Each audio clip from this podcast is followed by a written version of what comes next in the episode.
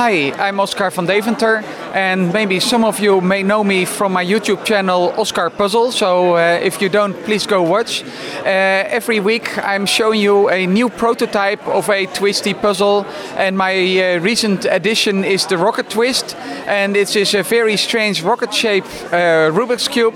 But if you make uh, two moves, it has a different orientation in space, so that makes it very special. Um, check it out, and of course check out uh, the podcast of the Frisch Cuber, and uh, thank you for listening.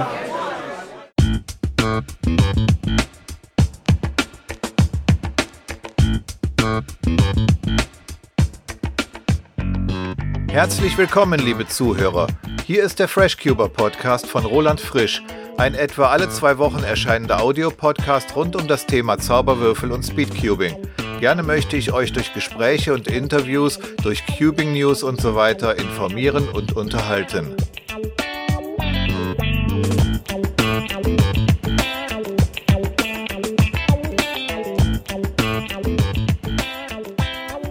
Hörst Folge 23, erschienen im November 2019. Die Themen in dieser Episode in den Cubing News berichtet Willem die neuen Rekorde und Amelie die aktuell angekündigten Competitions. Außerdem berichtet uns Thomas Schuhkraft, was es mit der in den Medien vermeldeten Löschung des Zauberwürfels als 3D-Marke auf sich hat.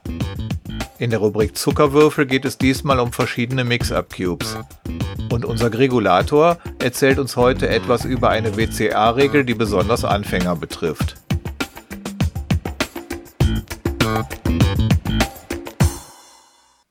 Ja, willkommen hier in Folge 23 des FreshCuber Podcasts. Zunächst mal Dankeschön an Oscar van Deventer, der ja in seinem englischen Intro vorhin vom Rocket Twist Cube vorgeschwärmt hat. Und natürlich zeige ich in den Show Notes, was es mit diesem Cube auf sich hat.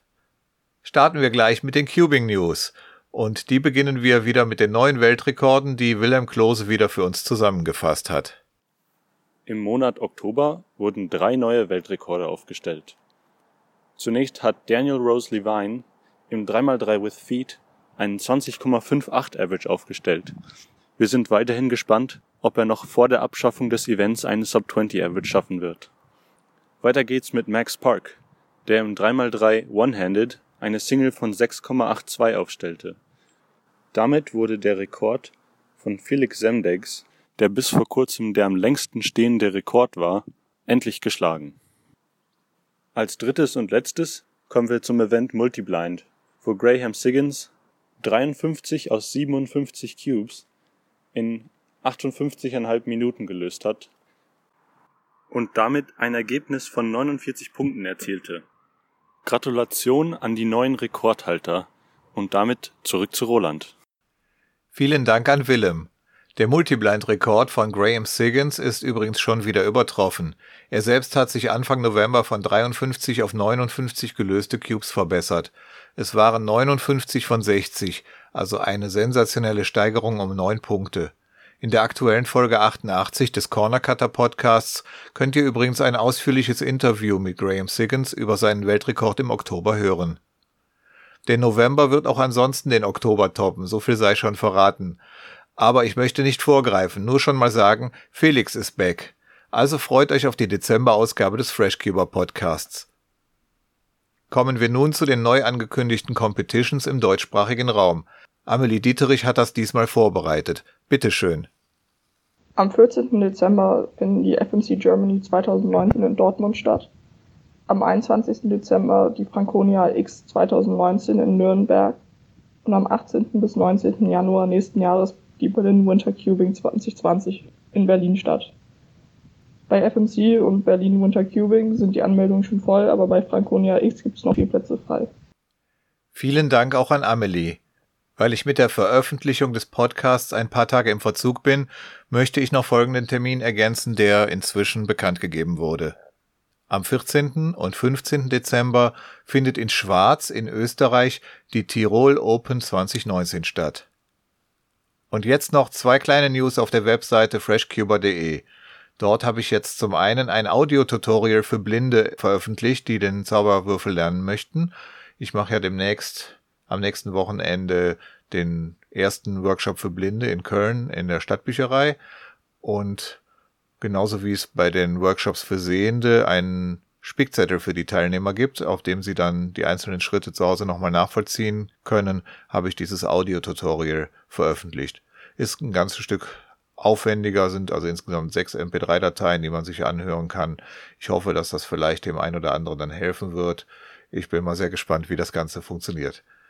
Ja, der zweite Artikel auf freshcuber.de, der neu ist, das ist ähm, eine kleine Fotostrecke, die meine Sammlung von Zauberwürfeln zeigt. Ich bin gefragt worden, wie viel das denn inzwischen sind und ich finde das inzwischen etwas unzählbar.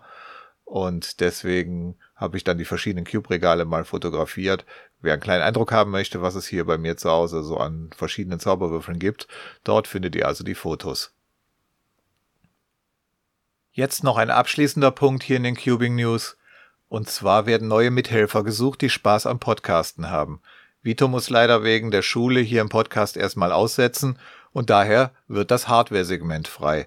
Wenn du also ohnehin regelmäßig schaust, welche Hersteller oder Shops welche neuen Cubes anbieten, wenn du öfters Unboxing-Videos und Cube-Tests auf YouTube schaust, dann bist du bestimmt der oder die Richtige für diesen Teil der Cubing News wenn du überdies schon einigermaßen schnell bist, so dass du auch eigene Eindrücke vom neuesten 5x5 oder neuesten magnetischen Square One in deine Einschätzung einfließen lassen kannst, dann ist das noch besser. Wie wär's also? Wer in dem Thema ohnehin schon drin ist und über die neuesten und besten Cubes Bescheid weiß, für den ist dieses Segment auch nicht so viel Arbeit. Ist ja auch nur eine Folge pro Monat mit Cubing News. Darüber hinaus freue ich mich aber auch sehr über andere Cuber, die hier mitmachen wollen. Vielleicht hört der eine oder andere von euch ja auch die Cubing Podcasts auf Englisch, also Layer by Layer und den Corner Cutter Podcast. Natürlich wollen wir das hier nicht eins zu eins kopieren, aber ein paar Ideen kann man schon übertragen. Beispielsweise ließe sich zu den Rekorden mehr sagen als nur wer, wann und wo. Vielleicht schaust du ja gerne Breakdown-Videos, also Videos, die zum Beispiel Rekordsolves analysieren. Egal was. Solange es mit Cubing zu tun hat, darfst du gerne davon berichten. Und wenn es Anleitungen sind, wie man Geburtstagskuchen in Form eines 3x3 Cubes macht oder einen Halloween-Kürbis im Zauberwürfel-Look aushöhlt.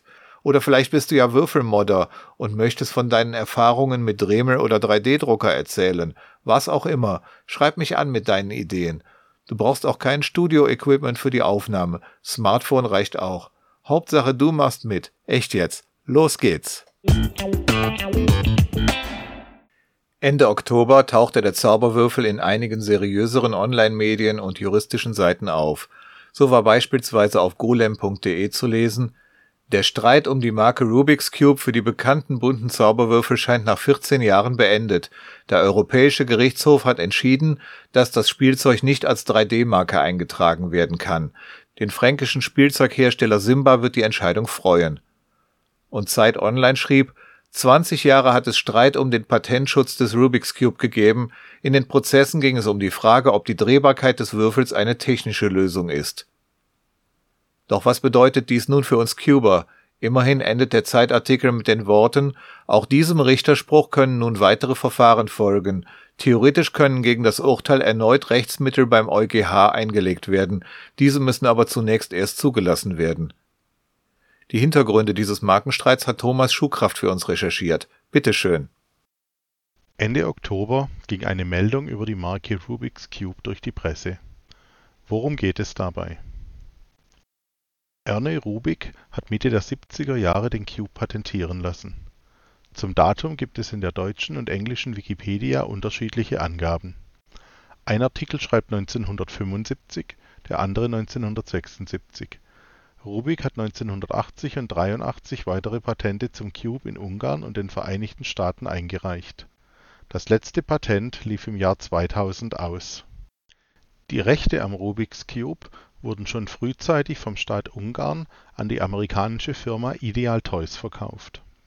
Hierbei gab es von Anfang an Streit, da die Rechte für den englischen Markt bereits an eine andere Firma verkauft waren die Rechte wurden im Jahr 1986 durch Tom Cremer für seine Firma Seven Towns gekauft.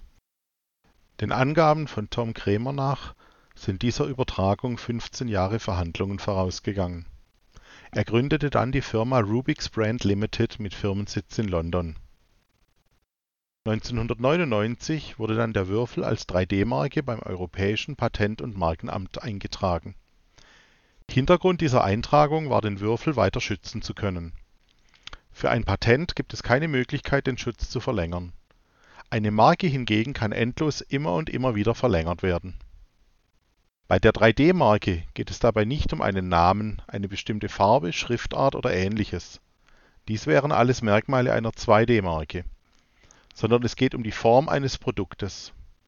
Bekannte Beispiele sind die Form einer Rocherkugel, die Flaschenform von Odol Mundwasser oder die Form von Stabilo-Textmarkern der Unterschied zum Cube ist, dass diese Formen keine technische Notwendigkeit haben.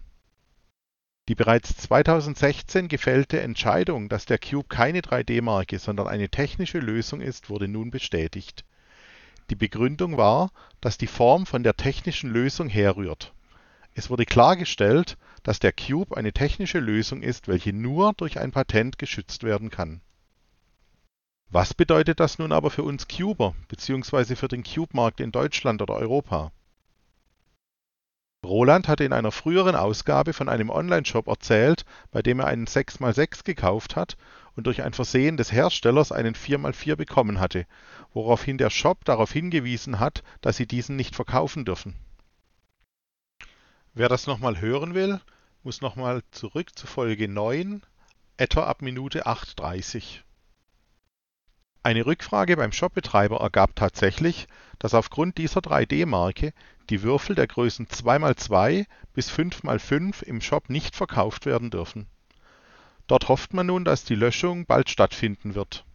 Nicht betroffen sind übrigens Abwandlungen wie etwa V-Cubes oder die Methods Cubes Felix 9 oder Mole Cube. Diese sind durch ihre andere Form nicht von der 3D-Marke betroffen.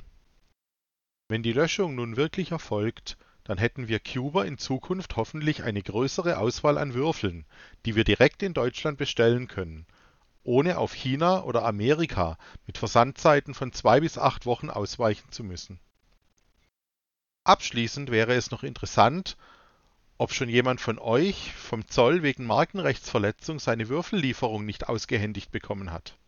Theoretisch wäre das ja möglich Turnschuhe, T-Shirts und Co., welche die Markenrechte von Sportherstellern verletzen, werden ja auch regelmäßig beschlagnahmt und vernichtet. Ich habe bisher aber nur einen Artikel aus Serbien gefunden, wo es um einen gewerblichen Import von 1500 3x3 Würfeln ging, die wegen Markenrechtsverletzung eingezogen wurden. Wenn jemand sowas schon erlebt hat, kann er ja einen Kommentar hinterlassen.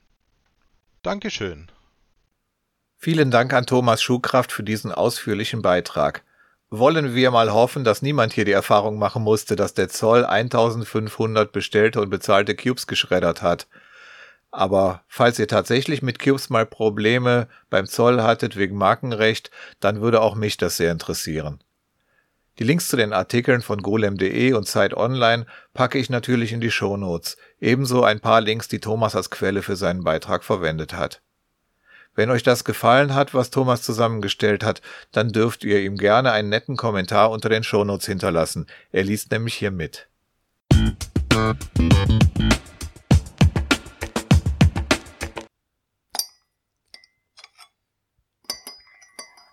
Zuckerwürfel.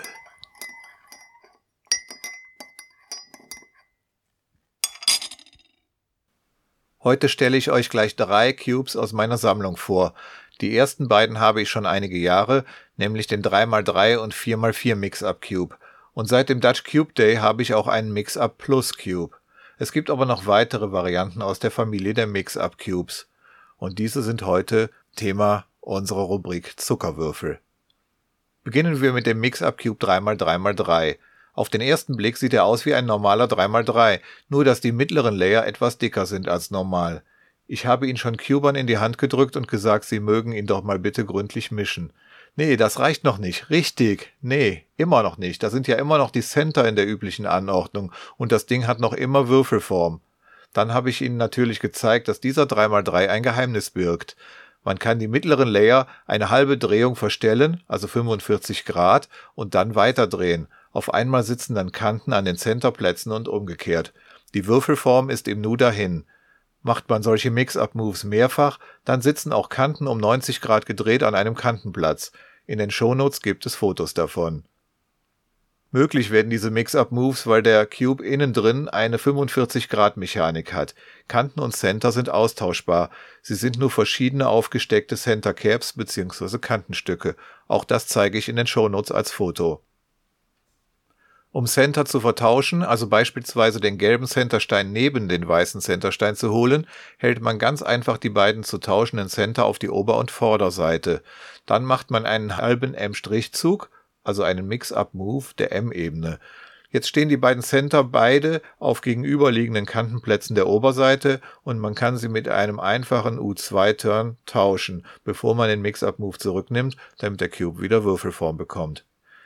Ganz interessant, wenn auch manchmal nervig, sind die Parity-Fälle, die beim 3x3 Mix-Up auftreten können. Denn im Gegensatz zum normalen 3x3 hat der Mix-Up 3x3 sowohl OLL-Parity als auch PLL-Parity.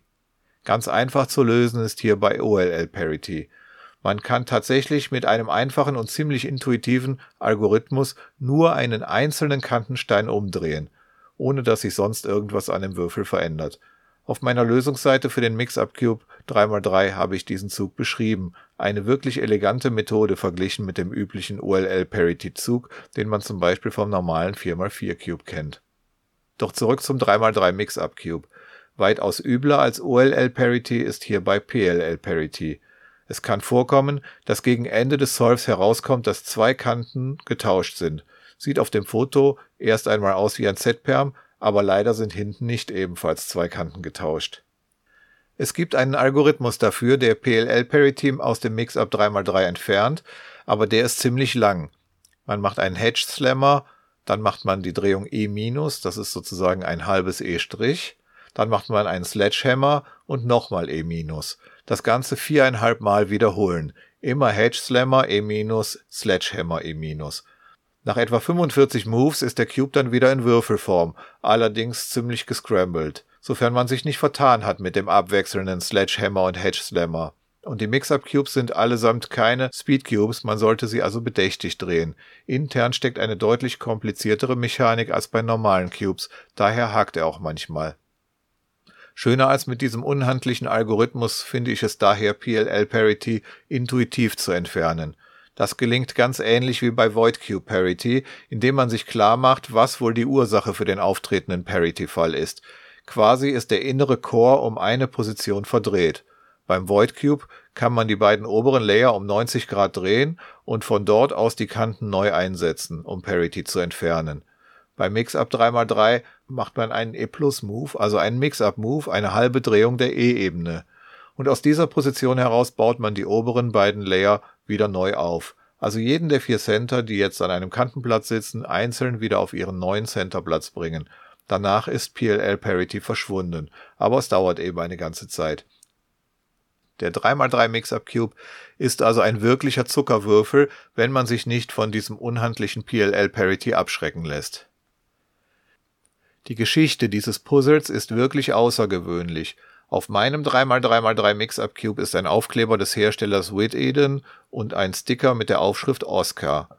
Dieser bezieht sich auf Oscar van Deventer, der das aktuelle Design im Jahr 2009 entwickelte und das von Whit Eden ab 2013 in Massenproduktion gefertigt wurde Oscar van Deventer habe ich ja kürzlich in Holland kennengelernt und er hat mir das Intro aufs Mikrofon gesprochen, das ihr ganz am Anfang dieser Folge gehört habt.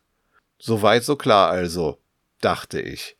Denn wenn man im Twisty Puzzle Museum nachschaut, findet man den Hinweis, dass Sergei Makarov aus der früheren Sowjetunion der Erfinder ist und dass dieser bereits 1985 einen solchen Cube mit 45 Grad Drehungen erfunden hatte, der als Makarovs Cube bezeichnet wurde.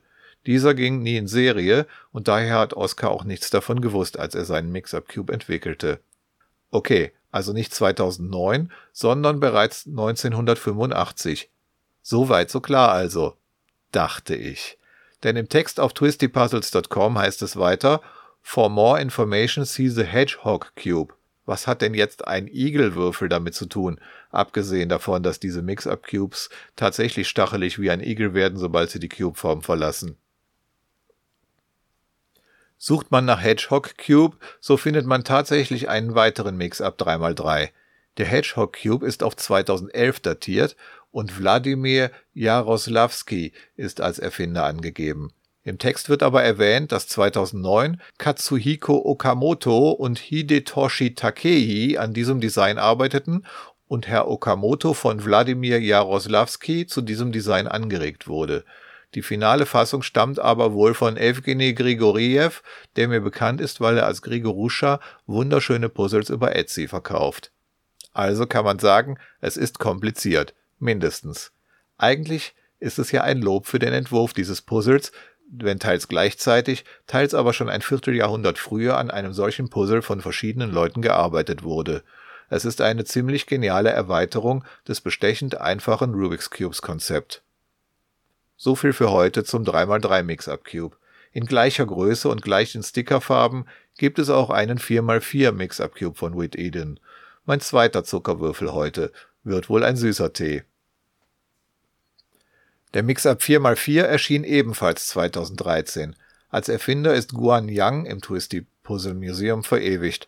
Er hat auch meinen wohl am schwierigsten zu lösenden Cube erfunden, den Camouflage Cube, ein echt übles Teil, das aussieht wie ein seltsam proportionierter 3x3, der aber intern quasi ein Bandaged 4x4 ist. Und das ist Horror? Da der Mix-Up 4x4 auf der gleichen Mechanik basiert wie der Mix-Up 3x3, braucht Whit Eden quasi nur andere Center Caps und Kantencaps aufzustecken, um beide Modelle herzustellen. Und so haben sie gleich auch noch einen 3x3x4 und einen 4x4x3 herausgegeben, die ich aber nicht besitze. Wenn man den Mix-Up 4x4x4 auch mit Mix-Up-Moves vermischt, dann merkt man schnell, dass sich manche Moves gegenseitig blockieren. Das ist der Hauptunterschied zum 3x3. Und es liegt daran, dass ein Kantenstück gleich zwei Centerplätze belegt, sobald es auf ein Centerfeld gerät. Dieses Bandaging ist aber gut zu beherrschen und so macht der Mix-Up 4x4 wirklich eine Menge Spaß, auch wenn er sich selbst dann, wenn er Würfelform hat, nicht so flüssig drehen lässt wie moderne 4x4 Speedcubes. Aber erst einmal muss man die Würfelform ja wieder erlangen. Man kann alle Moves, die man vom Mix-Up 3x3 kennt, natürlich auch hier anwenden. Und wenn man dies mit Setup-Moves kombiniert, die zwei Kanten nebeneinander stellen, dann geht das recht intuitiv. Wer nicht weiterkommt, findet auf freshcuber.de aber auch ein Lösungsvideo. Die Parities beim Mix-Up 4x4 sind natürlich die gleichen wie beim normalen 4x4, nur dass man ein einzelnes Kantenpaar nicht mit dem üblichen ULL-Parity-Algorithmus wenden muss, sondern man kann ja die Mix-Up-Abkürzung nehmen.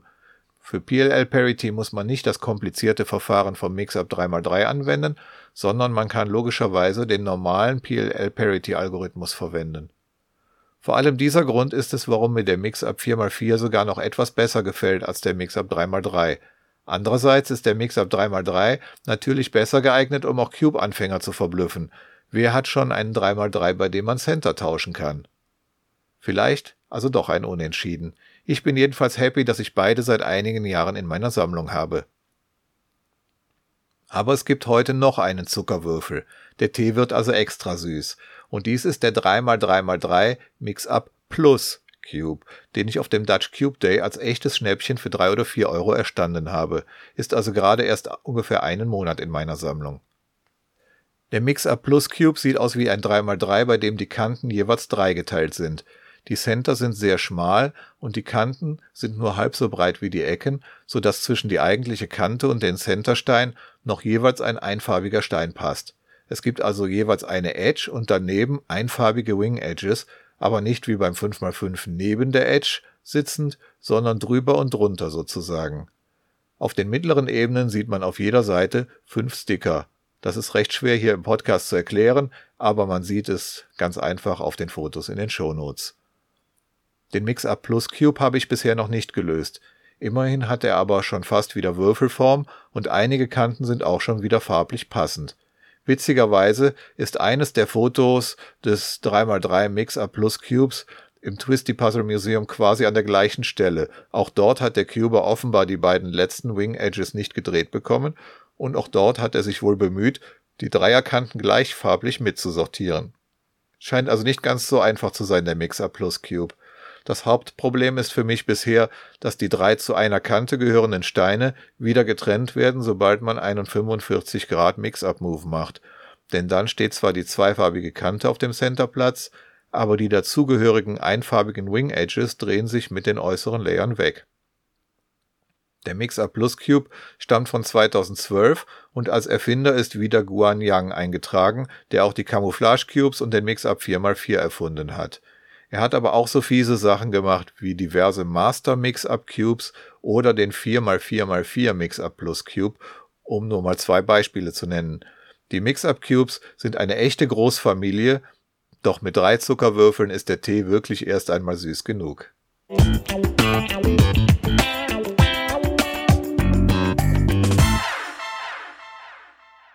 Kommen wir nun zur allseits beliebten Rubrik unseres WCA-Regulators.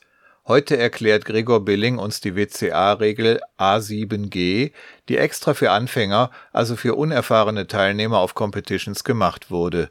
Gregor erklärt uns, was es damit auf sich hat. Hallo, willkommen zu einer neuen Ausgabe der WCA-Regeln von und mit dem Gregulator.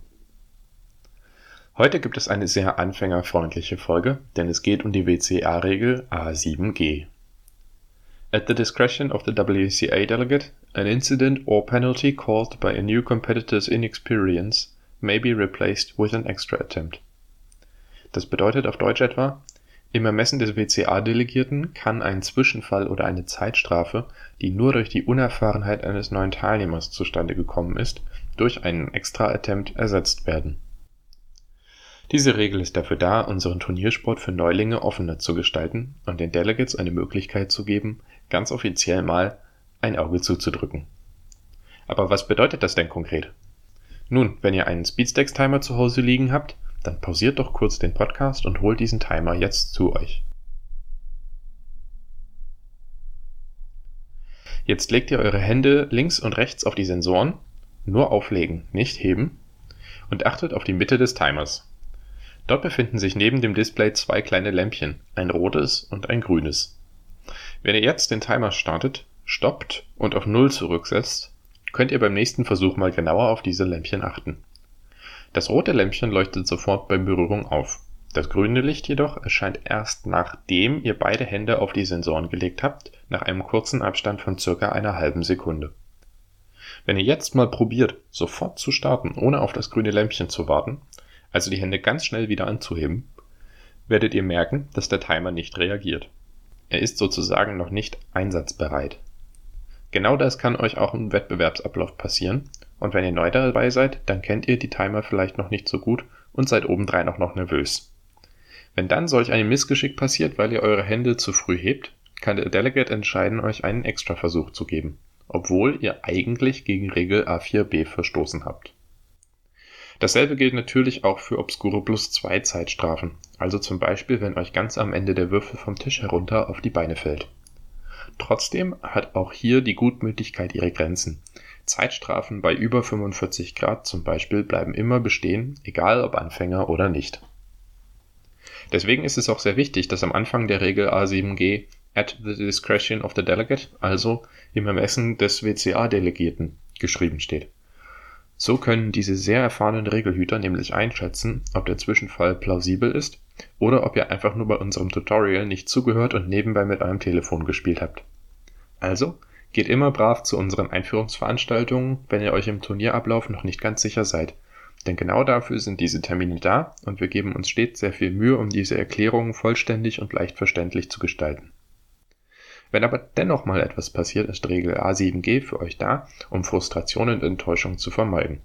Schließlich möchten wir, dass jeder Mensch bei uns Spaß hat und das erste Turnier in guter Erinnerung behält, um dann in Zukunft auch noch beim zweiten und dritten Turnier teilzunehmen.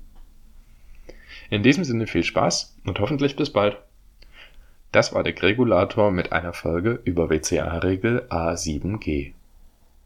Vielen Dank an Gregor Billing. Schön zu sehen, dass trotz aller Genauigkeit bei den Turnierregeln dennoch nicht außer Acht gelassen wird, dass wir in erster Linie zusammenkommen, um gemeinsam Spaß am Cuben zu haben und dass wir daher gerne auch Rücksicht und Entgegenkommen gegenüber Neulingen zeigen.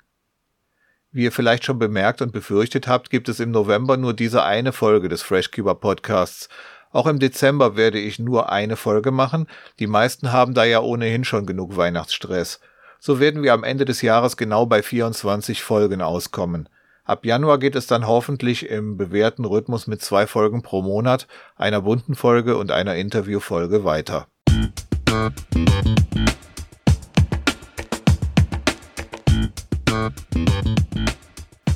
Damit sind wir leider am Ende dieser Episode angelangt. Ich hoffe, diese Folge des Fresh Cuber Podcasts hat euch gefallen.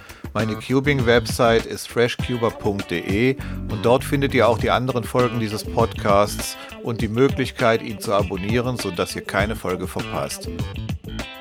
Wenn ihr dieses Projekt unterstützen möchtet, dann teilt den Link zum Podcast, erzählt anderen Cubern davon, schreibt fleißig Kommentare unter die Show Notes dieser Folge und schickt mir Ideen für weitere Themen. Ihr könnt mir auch gerne e-mailen an podcast@freshcuber.de.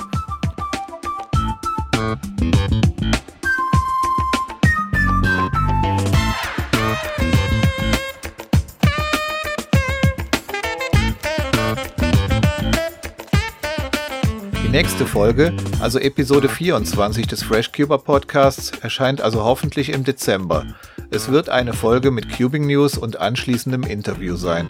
Vielleicht klappt es ja und ich bekomme Ron noch rechtzeitig ins Gespräch verwickelt. Freudig angekündigt hatte er es ja bereits im Intro der vergangenen Folge. Das war's für heute.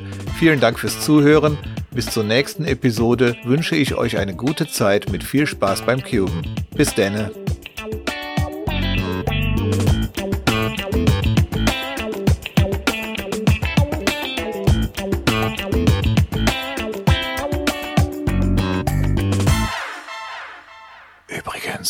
FreshCuber Podcast wird diese Woche ein Jahr alt. Wenn ihr diese Ausgabe am 21.11. hört, dann könnt ihr doch einmal singen Happy Birthday, lieber Podcast. Und wenn ihr das Ganze als Sprachnachricht aufnehmt und mir zuschickt, dann wird es vielleicht in der Dezemberausgabe gesendet.